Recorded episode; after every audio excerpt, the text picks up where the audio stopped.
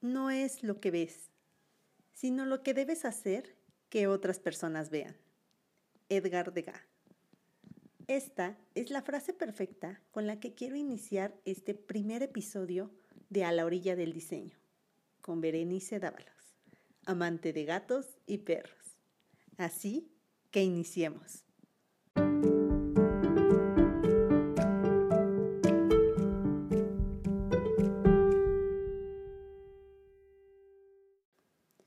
Bienvenidos a este primer episodio ya del, ya del podcast. Se me traba un poquito la lengua. Ya, ya del podcast. Ya es el primer episodio oficial. Y pues quiero entrar de lleno hablándoles de qué hace un diseñador gráfico. Y como ya estamos cerca del 14 de febrero, también entré en este mood romántico, seductivo. Entonces decidí llamarlo Seducimos por la Vista.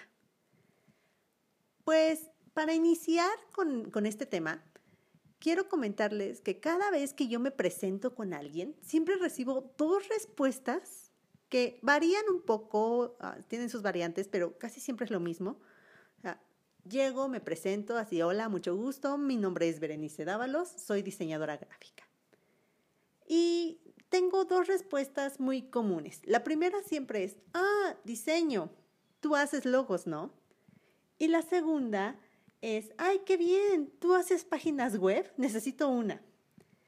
Entonces, pensando en estas respuestas, quise ver por qué la gente limita el diseño solo a hacer logos o a hacer página web. Así que decidí googlear, o bueno, me fui a Google a buscar diseño gráfico. Y aparecen muchísimas páginas, sobre todo de escuelas ofreciendo la carrera, pero decidí ver qué dice, qué dice, qué dice Wikipedia. Bien, pues Wikipedia nos dice que el diseño gráfico es el arte, profesión y disciplina académica cuya actividad consiste en proyectar comunicaciones visuales destinadas a transmitir mensajes específicos a grupos sociales, con objetivos determinados. Por lo tanto, es una rama interdisciplinaria del diseño, cuyos fundamentos y objetivos giran en torno a la definición de problemas y determinación de objetivos para la toma de decisiones, a través de la creatividad, la innovación y el pensamiento lateral, junto con herramientas digitales, transformándolos para su debida interpretación. Esta actividad ayuda a la optimización de las comunicaciones gráficas también se conoce con el nombre de diseño de la comunicación visual o diseño visual. Bueno, pues yo no sé ustedes, pero si yo fuera una persona que no sabe de diseño gráfico, no me dicen nada claro, nada. Y en ningún momento menciona logos. Entonces, no sé por qué la gente tiene esta idea de que hacemos logos y página web nada más. Así que también me fui a la búsqueda de imágenes. Y eureka. o bueno, aquí es donde está el problema. Todas las personas que están diseñando en las, en las imágenes de la búsqueda de Google están haciendo logos y hasta tiene la palabra logo. La mayoría de las imágenes son humanos, bueno, humanos también, están haciendo logos o están pintando no sé qué tiene que ver eso de pintar, pero bueno. Entonces, si no tengo un acercamiento al diseño, leo la descripción de Wikipedia. Wikipedia no me deja nada claro y me voy a la parte de imágenes. Ahora entiendo por qué la gente cree que un diseñador solo hace logos o página web, porque las imágenes es lo que está haciendo. Y sí, sí hacemos logos, pero no todos los diseñadores hacen logos. Y no es lo único que hacemos. Además, hice una pequeña encuesta entre algunos amigos y colegas, porque soy bien preguntona. no, no es cierto. Fue porque quería saber para ellos también qué es el diseño gráfico o qué hace un diseñador. Y hubo tres respuestas que me gustaron bastante, las cuales quiero compartirles. La primera fue, transmitir gráficamente las ideas de alguien más, de una forma estética, funcional y digerible para otros usuarios. La segunda es, en mi opinión, lo que haces es comunicar un mensaje en un lenguaje universal, comprensible en la mayoría de los casos y de forma bien lograda, y atractivo, o de manera romántica, enamorar por la vista. fue mucha R la que dije ahorita. y el tercero fue, pues creo que nuestra misión es comunicar un mensaje de manera clara. Con la experiencia del trabajo y más enfocado en la experiencia de usuario, diría que es llevar de la mano al usuario para ejecutar acciones sin que se pierda en el camino. Ay, perdón, esa, esa pequeña colaboración de ladridos fue mi perrito bolillo pero ya, ya está calmadito. Entonces, regresando al tema. Para efectos de este podcast y todos los episodios que van a seguir, quiero darles mi definición de qué hace un diseñador gráfico. Lo que hacemos es resolver problemas de comunicación visual. Así simple. Estas soluciones deben ser legibles, leíbles y funcionales. Legible es que se vea, pero que se vea claramente cada elemento dispuesto en el material que se entregue, ya sea que hablemos de un logotipo, una caja, un libro, cada elemento debe ser visible, pero en buena calidad. Leíble. Leíble, bueno, es que se lea. Un clarísimo ejemplo son estos memes de Hermione con Ron, donde aparecen frases o palabras que están colocadas las letras de forma creativa o en movimiento, o como quieran llamarlo. Aquí es, Ron no lo interpreta inmediatamente lo que quieren decir. Posteriormente Hermione ya, le, ya dice cuál sería la palabra que ahí se encuentra, pero esto es leíble que puedan leer fácilmente lo que uno quiere comunicar. Y funcional, funcional creo que es la parte más importante que nos distingue entre artistas y diseñadores, ya que el diseño tiene un propósito, va dirigido a alguien en específico y debe cumplirse, si no, es un mal diseño. Ahora, como en muchas carreras y profesiones, existen diversas especialidades del diseño. No todos los diseñadores van a hacer lo mismo y no todos los diseñadores se enfocan en lo mismo. A continuación, voy a mencionar algunas de las especialidades de diseño gráfico y trataré de explicarlos de forma fácil y sencilla para que se entienda un poquito más qué es lo que hace el diseñador gráfico. La primera es diseño publicitario. Es la causante por la que muchísima gente cree que los diseñadores utilizamos Photoshop.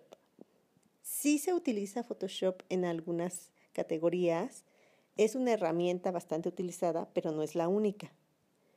Sin embargo, en diseño publicitario sí es muy requerida, ya que hay que estar retocando y arreglando las imágenes que se van a utilizar para promocionar, ya sea servicios o productos de algunas empresas. Diseño editorial. El diseño editorial es, mm, ¿cómo decirlo? Es crear libros, pero en sí no es crearlos, no es escribirlos. Ya que el autor tiene el libro completado, la editorial lo va a pasar al diseñador o área de diseño. Ya depende cómo esté conformada esta editorial. Y ahí vamos a ver cuál es el tamaño adecuado.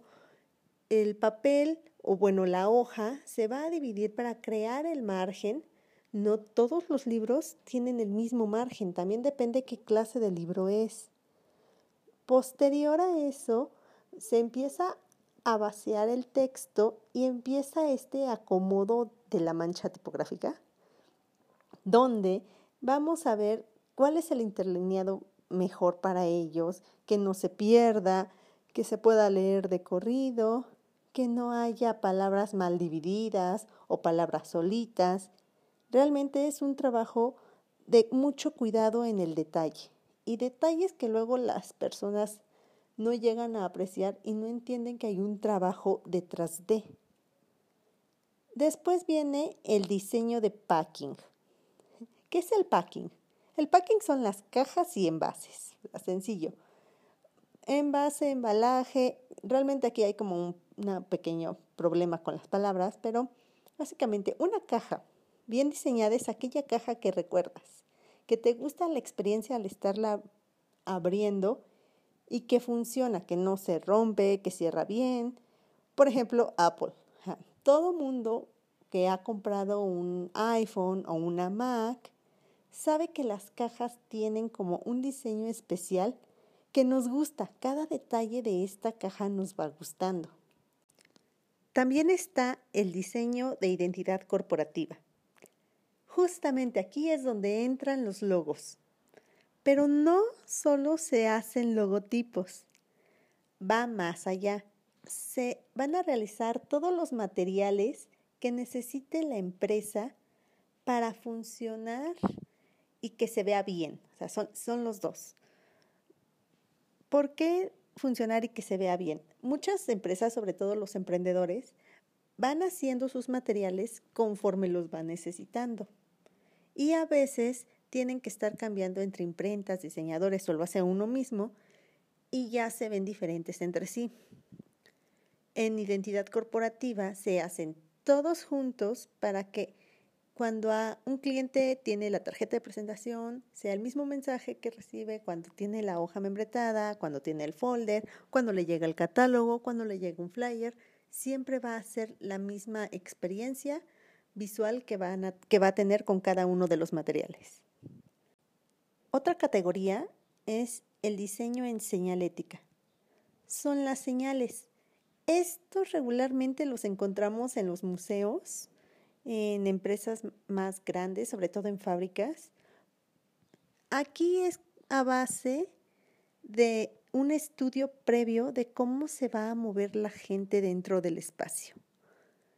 Aquí también pueden ser los que vimos en memes de cómo resolvían de forma creativa que la gente tomara su sana distancia, ahorita que es este tiempo de COVID, que ponían en el suelo y se veían bonitos, agradables y, bien explicados, eso también puede formar parte del diseño en señalética. Otro es el diseño web. Sí, esta es la parte donde se hace las páginas web, pero bueno, como ya había dicho, hay subcategorías en cada una de estas.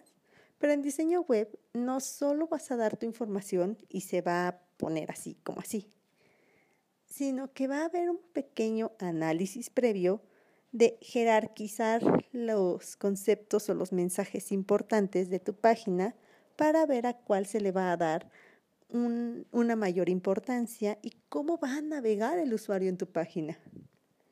Otra de las categorías es el diseño tipográfico. Ya hablamos de cómo se hace un libro, bueno, una pequeña explicación rápida, de todo lo que conlleva hacer un libro. También están los diseñadores que se dedican a hacer las letras.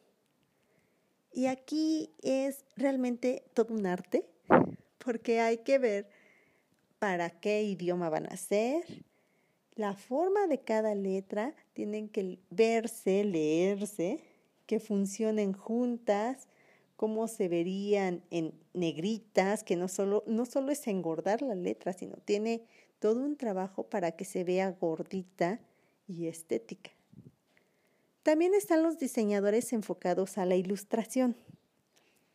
Sí podemos hablar de los que hacen personajes o mascotas para empresas, también algunos que se dedican como en Pictoline, por ejemplo, que hacen estas pequeñas infografías con muñequitos especiales, pero también están ilustraciones más especializadas, como en un libro que estemos hablando de, de naturaleza o plantas, cada ilustración va a ser hecho por algún diseñador enfocado en ilustración y animación.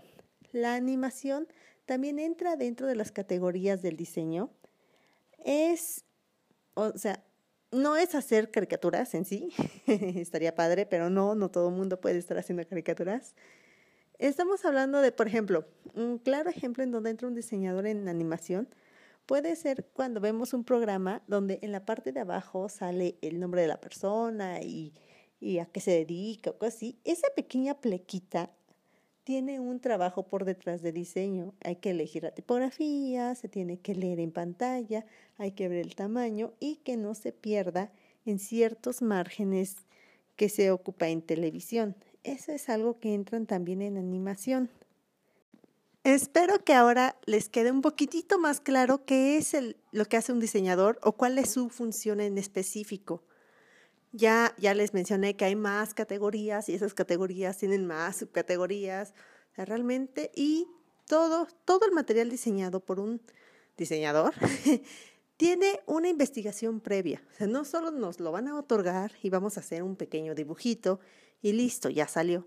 No, tenemos nuestras bases y aparte hacemos una investigación antes de realizar cualquier cosa.